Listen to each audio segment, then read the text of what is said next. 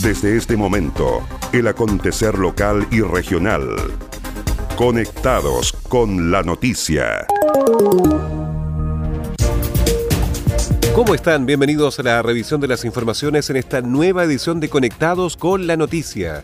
Saludamos a las radios que hacen posible que este informativo llegue a todo el archipiélago. Radio Coloane de Kemchi, 92.3, Caramelo de Ancud, 96.1, Radio Pudeto de Ancud, 98.1 FM, Voz del Sur, 105.9 en Quellón y 106.1 en La Noticia Radio, para Castro y alrededores.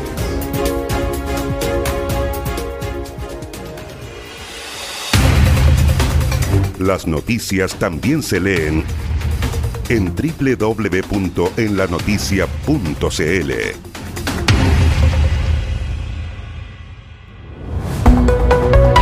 Vamos al desarrollo de las noticias.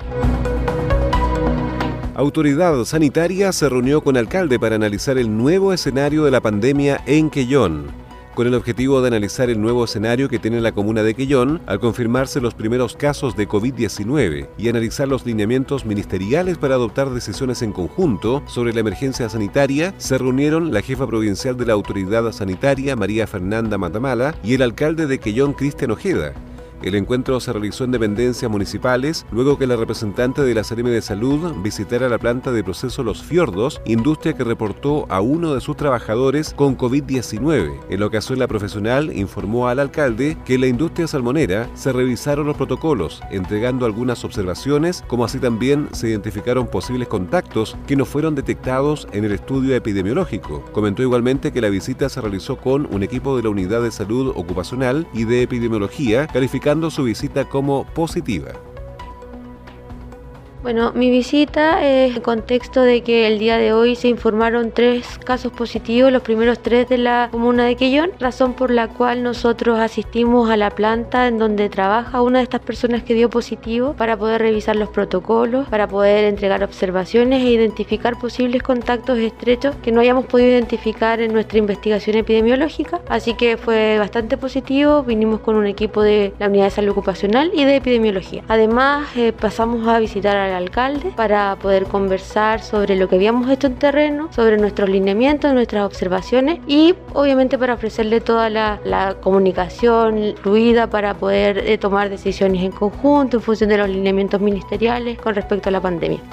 En tanto, el alcalde Cristian Ojeda señaló que solicitó se haga una exhaustiva investigación de cómo se produjo el contagio y la trazabilidad de los contactos estrechos para controlar un posible brote de la enfermedad. La autoridad reconoció el trabajo que ha estado haciendo la autoridad sanitaria, manifestando que se reunieron con la gerencia de la planta de proceso y los sindicatos, explicando a la ciudadanía que se están aplicando todos los protocolos sanitarios ante este tipo de casos, valorando la información compartida que servirá para continuar con el trabajo que están haciendo los funcionarios de salud en la comuna de Quellón bueno, una importante reunión que sostuvimos en la alcaldía, donde ellos están hoy día acá en sitio, presentes en Quellón, haciendo todo el trabajo de trazabilidad de la familia que lamentablemente se ha contagiado con esta pandemia. Estuvieron también, me contaba ella, en su trabajo de, de esta investigación sanitaria en la empresa Los Fiordos. Sabemos que los contactos estrechos ya los han identificado. Es un trabajo muy serio, responsable que ellos han venido haciendo ya con estos aprendizajes de tres meses en varias de las comunas de Chiloé y lo están aplicando acá. Y bueno, y esos contactos ya están en cuarentena, eh, eso me informaba, nosotros le pedimos y le exigimos también que se haga una buena investigación de, cómo fue el contagio y también de la trazabilidad de los contactos estrechos para que eh, esto no se dispare, se pueda mantener como estábamos trabajando en nuestra comuna de Quillón. Cabe señalar que luego de tres meses de hacer un trabajo arduo para evitar que el coronavirus llegue a Quellón, durante la jornada de ayer se confirmó el caso de este trabajador, su cónyuge y la hija de ambos de solo cinco años.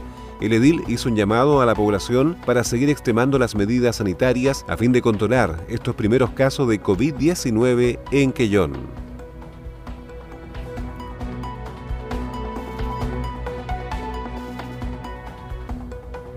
SAMU Chiloé recibe dos ambulancias 4x4 con ventiladores de transporte. El director del Servicio de Salud Chiloé, Eric Poblete, junto con el jefe provincial del SAMU, Gonzalo Baeza, fueron los encargados de recepcionar los ventiladores y las ambulancias que prestarán servicio en la red asistencial. Se trata de dos ambulancias 4x4 completamente equipadas, cuya inversión total alcanzó los 165.886.000 pesos, recursos aportados por el gobierno regional de los lagos tras conocer el proyecto de reposición presentado por el Servicio de Salud Chiloé. Al respecto, la máxima autoridad provincial de salud, Eric Poblete, destacó la reposición de los móviles.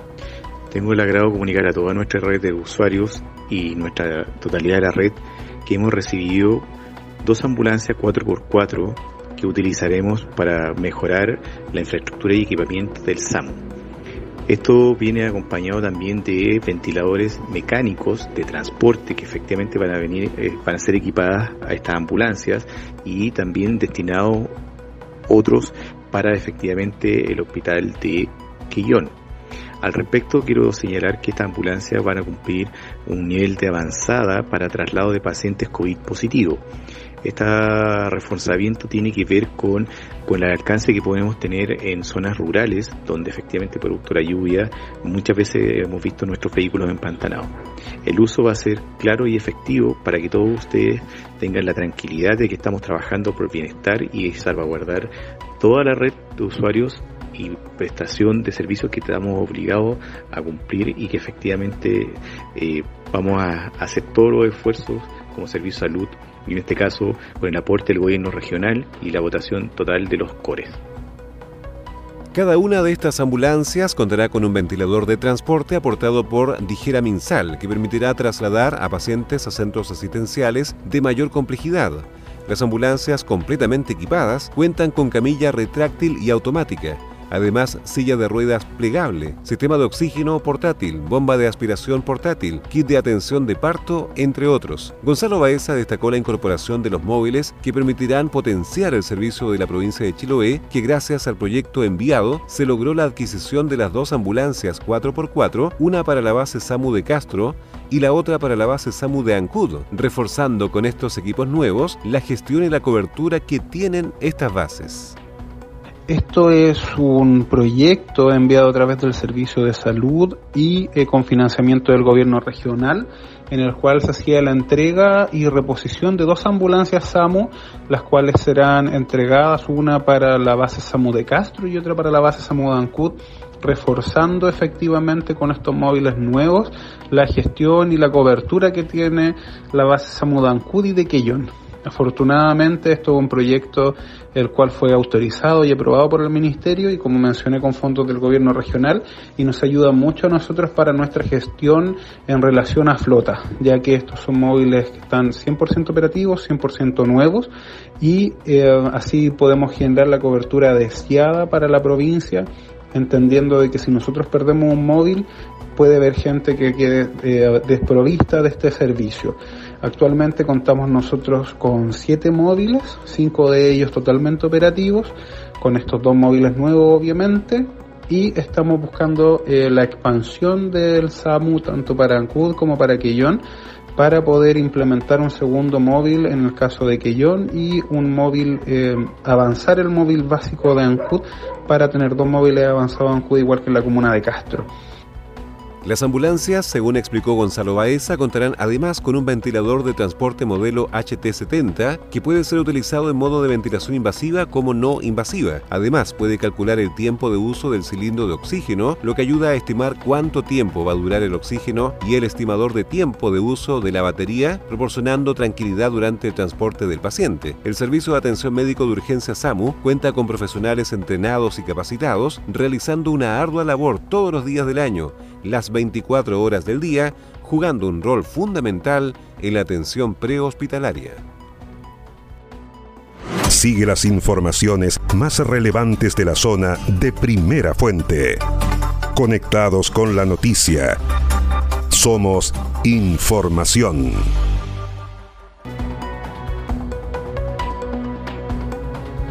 En Castro, la Armada incautó 640 kilos de recurso choro, en circunstancias que personal de la Policía Marítima de Castro efectuaba fiscalizaciones en el muelle de conectividad local, controló a la lancha motor Soledad Segunda, la que se encontraba con un total de 640 kilos del recurso choro. Según se informó, el recurso fue incautado, puesto que tras la medición correspondiente de 500 muestras, se detectó que el 93,5% del total se encontraban bajo la talla mínima de extracción establecida. Finalmente, desde el primer juzgado de letras de Castro se ordenó la incautación. El recurso quedó en poder del infractor en tanto el armador de la embarcación quedó citado a declarar.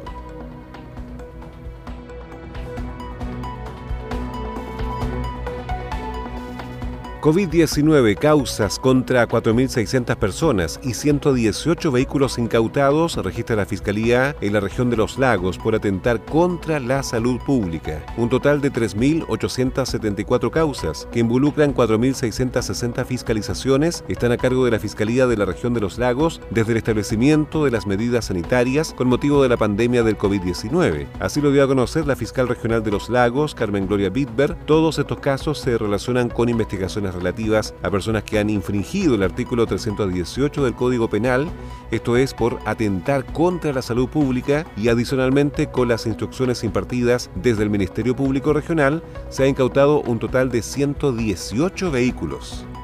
Las cifras dadas a conocer dan cuenta de que como Fiscalía hemos trabajado desde el principio de la pandemia del COVID-19 persiguiendo a todos los casos de personas, de imputados que sean detenidos incumpliendo las normas de aislamiento nocturno y todas las normas impuestas por la autoridad sanitaria y la autoridad de gobierno para el resguardo debido de la, de la crisis, para el resguardo de la salud pública de todas las personas de esta región.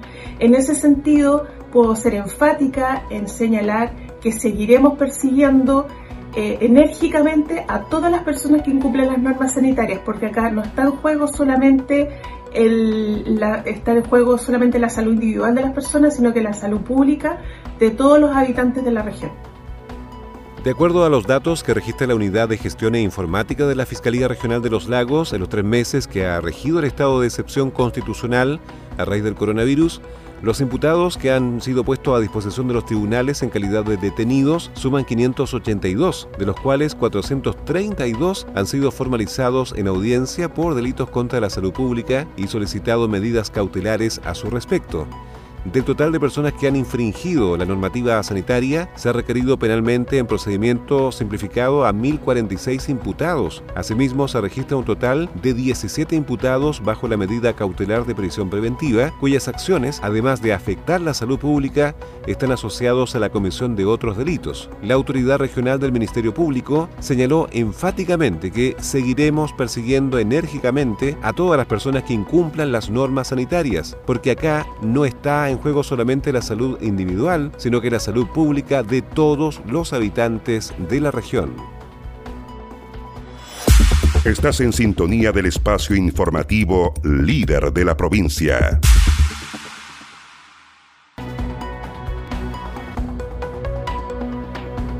SAESA activó plan de contingencia por sistema frontal. Ante el anuncio de viento y lluvia de la Dirección Meteorológica de Chile, desde la empresa informaron que activaron su plan de contingencia para atender de manera eficiente los requerimientos de clientes ante inminentes cortes del suministro eléctrico producto del temporal. Este plan contempla el refuerzo de personal en terreno, logístico y atención en contact center y redes sociales, con el propósito de dar una rápida atención a los clientes, según indicó Javiera Fontesilla, jefa del servicio al cliente de SAESA en Chiloé. Ante la ausencia de suministro, es muy importante que nuestros clientes nos avisen en cualquiera de nuestros canales de contacto, ya que es la única manera que tenemos de saber que están sin luz y así acudir al sector para reparar las instalaciones y devolver el servicio lo antes posible. Entre más pronto nos avise, más pronto podremos llegar hasta los domicilios para dar la atención que nuestros clientes requieran. Nuestras brigadas, personal técnico y de atención de canales de contacto estarán trabajando para poder atender los requerimientos que tengan nuestros clientes producto de este sistema frontal. Desde SAESA destacaron que comenzaron una campaña en medios y redes sociales con la finalidad de que los clientes conozcan y tengan a mano los canales de comunicación con la empresa para así agilizar su atención. Diputado Santana valoró la extensión del ingreso familiar de emergencia que permitirá ayudar de manera directa a quienes lo están pasando mal. El diputado por la región de los lagos y miembro de la Comisión de Hacienda, Alejandro Santana, valoró la aprobación del proyecto que permitirá aumentar el monto del ingreso familiar de emergencia y el número de familias beneficiadas. A juicio del legislador, esta aprobación refleja la voluntad del oficialismo de avanzar en medidas concretas en medio de una situación tan compleja producto de la pandemia. En esa línea señaló que las transferencias de recursos de forma directa son una herramienta muy valiosa en momentos como el que estamos atravesando producto de la pandemia. Las familias chilenas tienen que recibir este aumento del ingreso familiar de emergencia a la brevedad y espero que el Senado despache rápidamente la ley. Con la aprobación de la Cámara de Diputados lo que se hace es honrar un acuerdo político suscrito por el gobierno y la oposición republicana el 14 de junio. Esto se trata de un gran esfuerzo fiscal, una ayuda directa al bolsillo de las familias más vulnerables que va a pasar de 1.150.000 beneficiados en mayo a 2.100.000 beneficiados, hogares beneficiados en el mes de junio y que va a implicar que de 3.300.000 personas beneficiadas se llegue a 6.044.000 personas beneficiadas. También con un aumento eh, importante este beneficio, de 65.000 a 100.000 pesos. Eh, eso es un 54%, que si uno lo lleva a una familia de cuatro personas, mamá, papá y dos hijos, eh, significa un aporte de 400 mil pesos este, esta ayuda. Eh, va a permitir, sin duda, a, cubrir gastos eh, necesarios, básicos en esta pandemia que ha hecho estrago en nuestro país y también en el mundo. Este proyecto, esta iniciativa es parte de un acuerdo marco que va o que alcanza a 12 mil millones de dólares en 24 meses. Y junto con este proyecto del ingreso familiar de emergencia van a haber otros que van a ir en la línea de ir mejorando y ampliando la cobertura si es necesario la suspensión temporal del empleo, del bono COVID que se le pagó a un grupo de chilenos y chilenas. Después fortalecer el fondo FOGAPE, que es ir en ayuda a las empresas con créditos eh, con aval del Estado. El legislador además aseguró que este no es el único avance en el que se está trabajando y añadió que junto con este proyecto del ingreso familiar de emergencia existirán otros instrumentos de apoyo que irán en la línea de ir mejorando lo ya aprobado y ampliando las coberturas para cubrir a la mayor parte de los chilenos que lo están pasando mal, finalizó.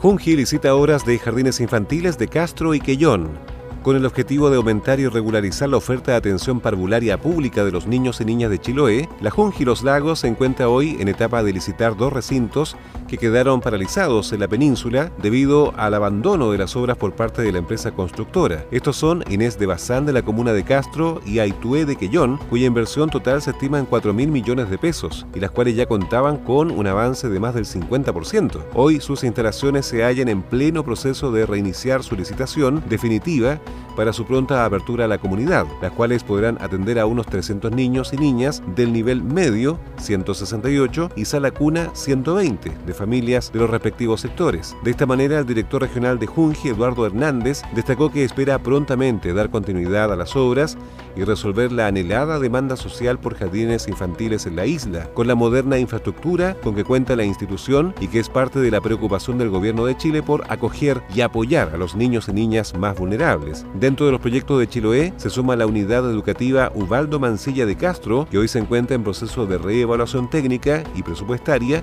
por parte de la entidad pública. Las nuevas infraestructuras de la Junji buscan consolidar y aumentar la cobertura de educación parvularia de calidad y bienestar social de los niños y niñas entre 0 y 4 años de edad en la región de los lagos. Más conectados y en todo momento. Más 56 9 62 63 92 03. Tu opinión nos importa. Y estas fueron las principales noticias de la jornada. Siga muy atento a nuestra programación y nos reencontramos en otra edición de Conectados con la Noticia. Recuerde que llegamos a ustedes gracias a radios Coloane de Kemchi 92.3, Caramelo de Ancud 96.1, Radio Pudeto de Ancud 98.1 FM, Voz del Sur 105.9 en Quellón y 106.1 FM en La Noticia Radio, en Castro y alrededores, a través de la primera red provincial de noticias.